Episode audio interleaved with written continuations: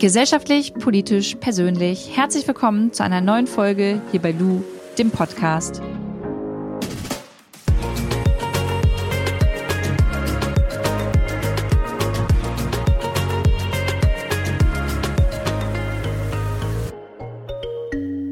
Leute, die heutige Podcast-Folge wird präsentiert von Etepetete ein Start-up aus München, das es sich zur Aufgabe gemacht hat, Obst, Gemüse und kleine Snacks vor der Lebensmittelverschwendung zu bewahren.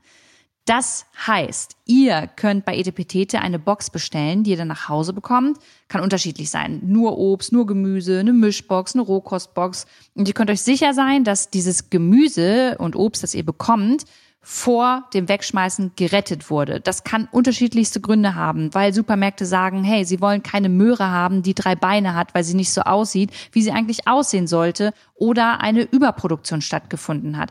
Und Etepetete arbeitet dann mit den Bio-Landwirtinnen zusammen, ähm, die dann sagen, hey, wir haben was über, wir können euch das geben. Und Etepetete ähm, kauft das dann zum handelsüblichen Preis ab und tut es dann in die Boxen, die bei euch letztendlich ankommen. Wenn ihr Bock habt auf dieses Konzept, dann könnt ihr mit dem Rabattcode LU, also L-O-U wie der Podcast, ähm, 5 Euro Rabatt auf die erste Box bekommen, die ihr bestellt. Ich hau euch nochmal den Code und den Link in die Show Notes und würde sagen, wir steigen jetzt in die Podcast-Folge ein. Heute gibt's einen Lava-Podcast und zwar mit mir, weil ich ein Thema habe, das ich sehr gerne nochmal besprechen möchte, das sehr emotional ist und bei dem die Meinungen richtig auseinandergehen. Es geht um Feminismus, es geht um ähm, gleichen Zuge auch um geschlechtergerechte Sprache. Und warum spreche ich das heute an? Ähm, ich habe vor ein paar Tagen auf Instagram ein Posting abgesetzt, äh, da stand drüber ein Rätsel. Und dann stand da drin, äh, ein, ein Vater fährt mit seinem Sohn Auto, die haben Autounfall, der Vater stirbt noch am Unfallort, der Sohn kommt ins Krankenhaus, im Krankenhaus wartet schon ähm, ein Chirurg, der äh, den, den Patienten operieren möchte. Der Chirurg geht in den OP-Saal, sieht den Patienten, wird ganz blass und sagt, ey, scheiße, ich kann nicht operieren, das ist mein Sohn. So, und dann steht unten die Frage, ähm, in welchem Verwandtschaftsverhältnis steht das? Erstmal, das Rätsel kommt aus dem Englischen. Ähm, zweitens, fand ich es richtig, richtig schön unter dem Posting, dass ganz, ganz viele so mega selbstverständlich gesagt haben, naja, das ist ein homosexuelles Paar, die haben halt einen Sohn so zusammen. Und ähm, das ist total gut, dass das halt auch in den Köpfen endlich drin ist.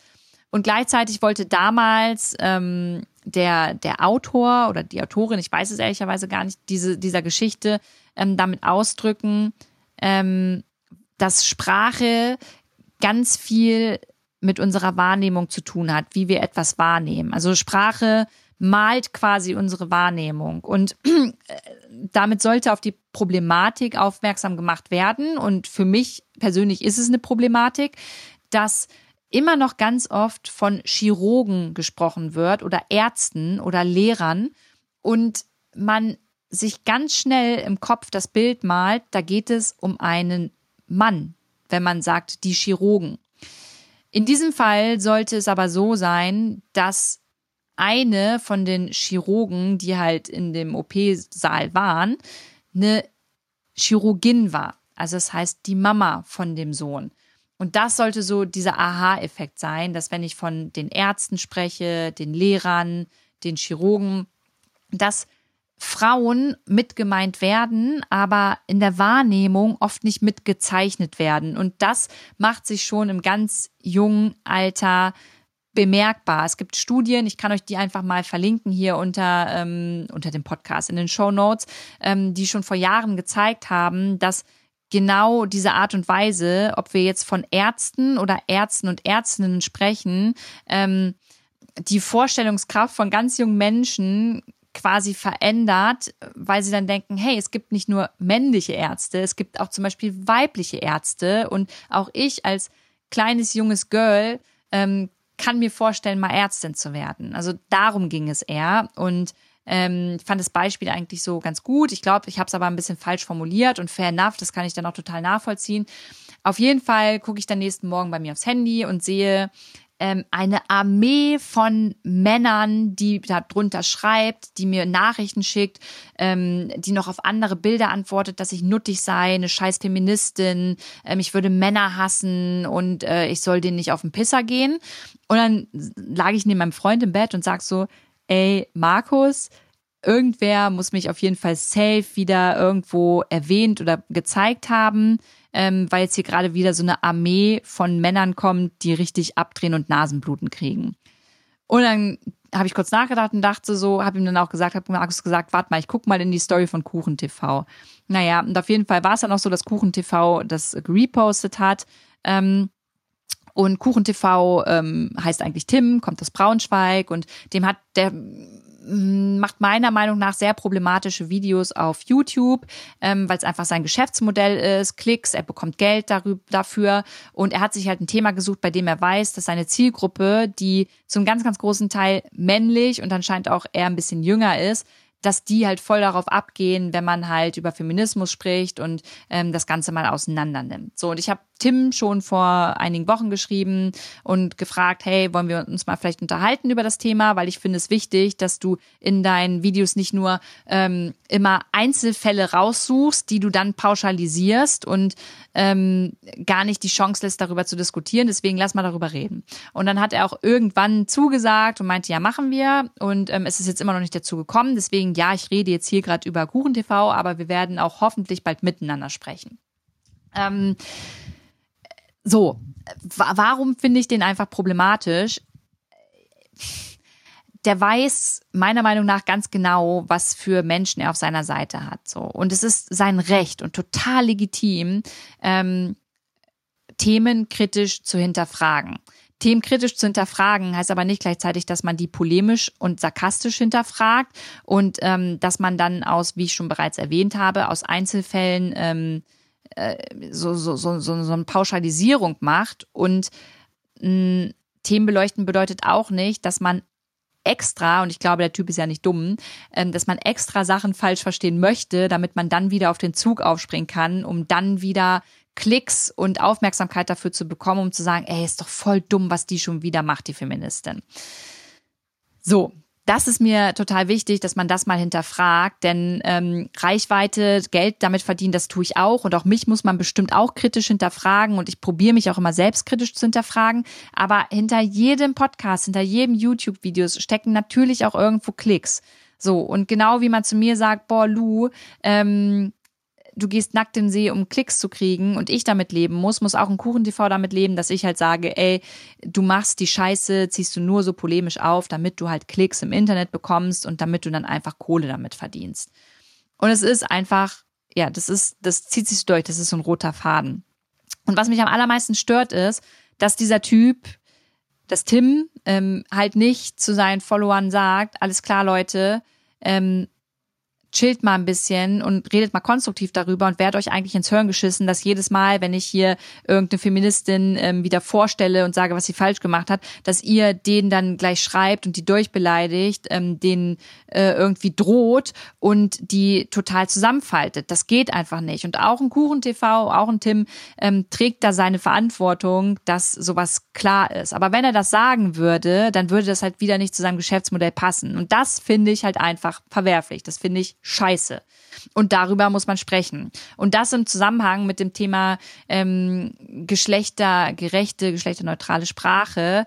Äh, ich, ich persönlich gendere so. Ich finde aber auch, äh, dass es total in Ordnung ist zu sagen, was heißt total in Ordnung? Also ich kann es verstehen, wenn Menschen sagen, ey, lass mich in Ruhe mit dem Thema.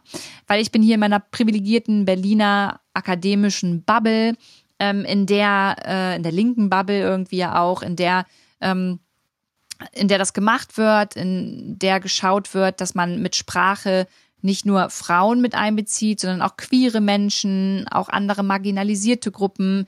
Ähm, ich höre halt oft Betroffenen zu und probiere dann da zu schauen, hey, wie kann ich den Menschen ein besseres Gefühl geben?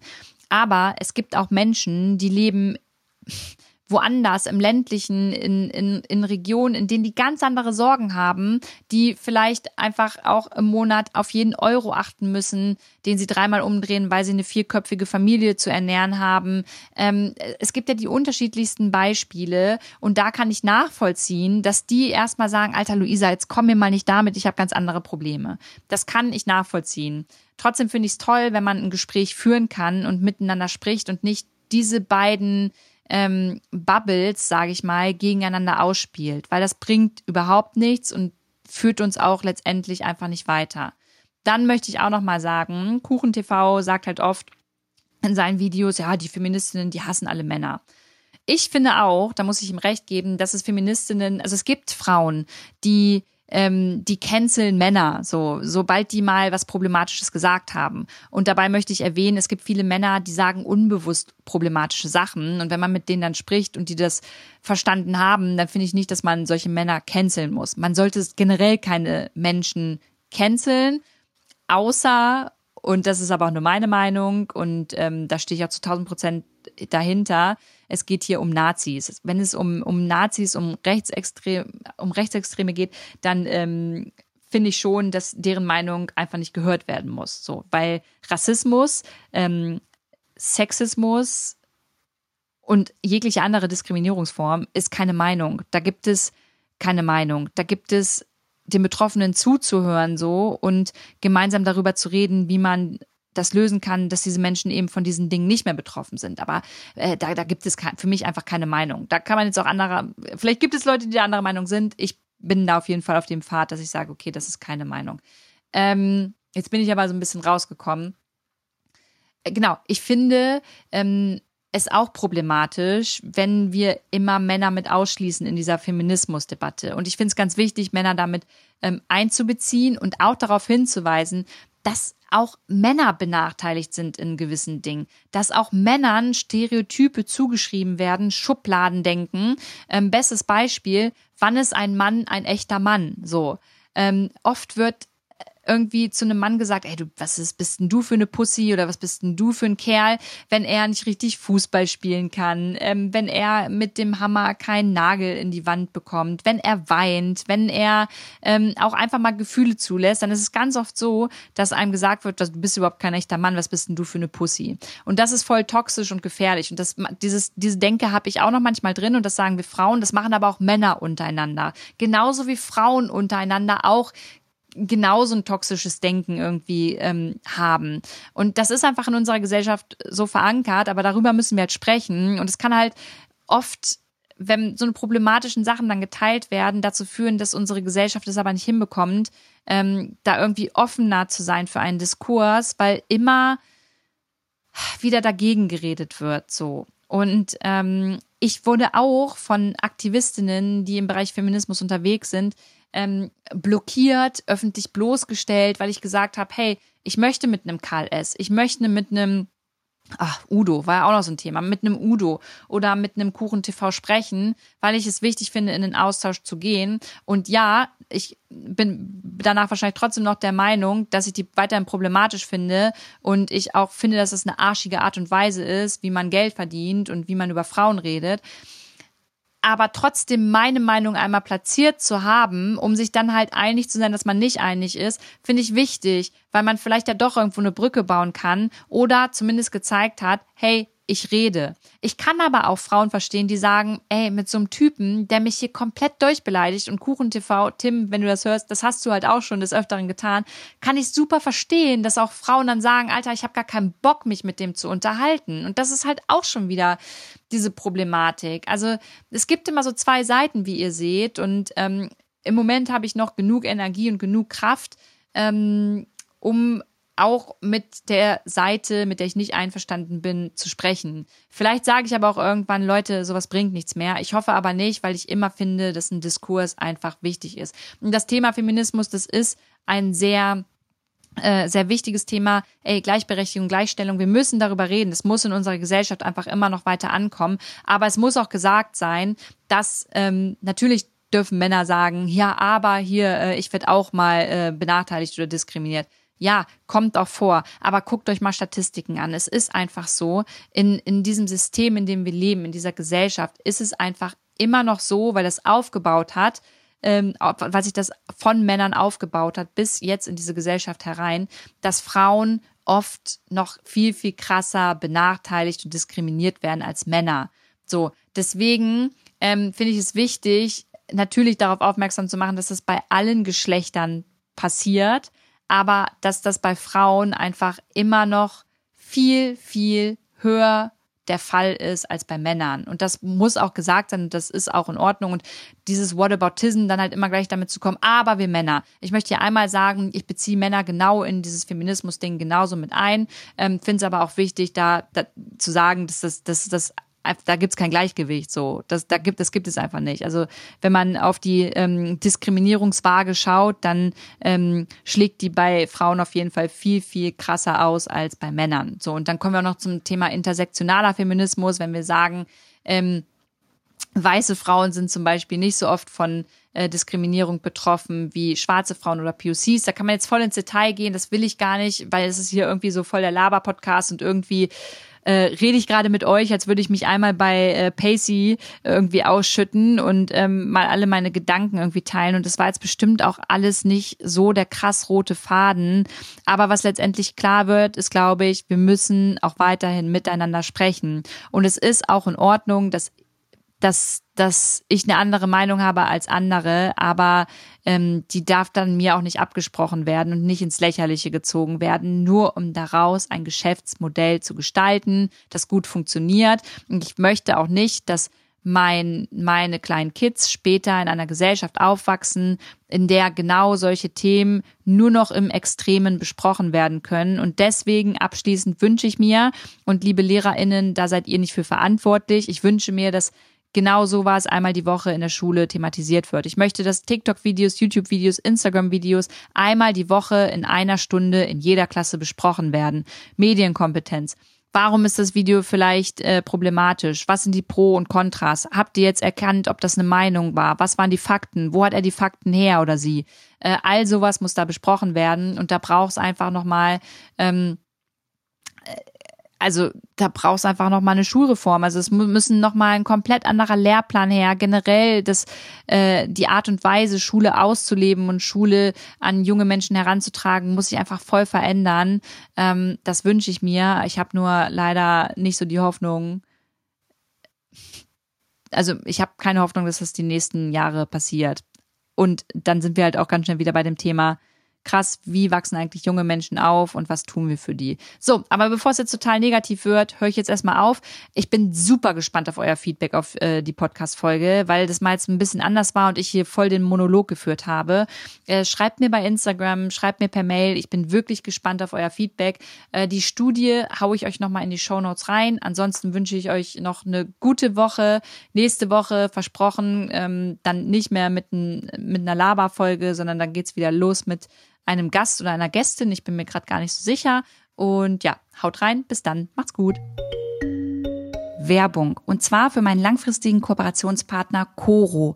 Coro Drogerie ist ein Online-Versand für haltbare Lebensmittel und wer meine Küche kennt, weiß, dass ich überall mit Coro auch schon vor der Kooperation ausgestattet war und mich deshalb umso mehr freue, dass ich diese Kooperation eingehen durfte.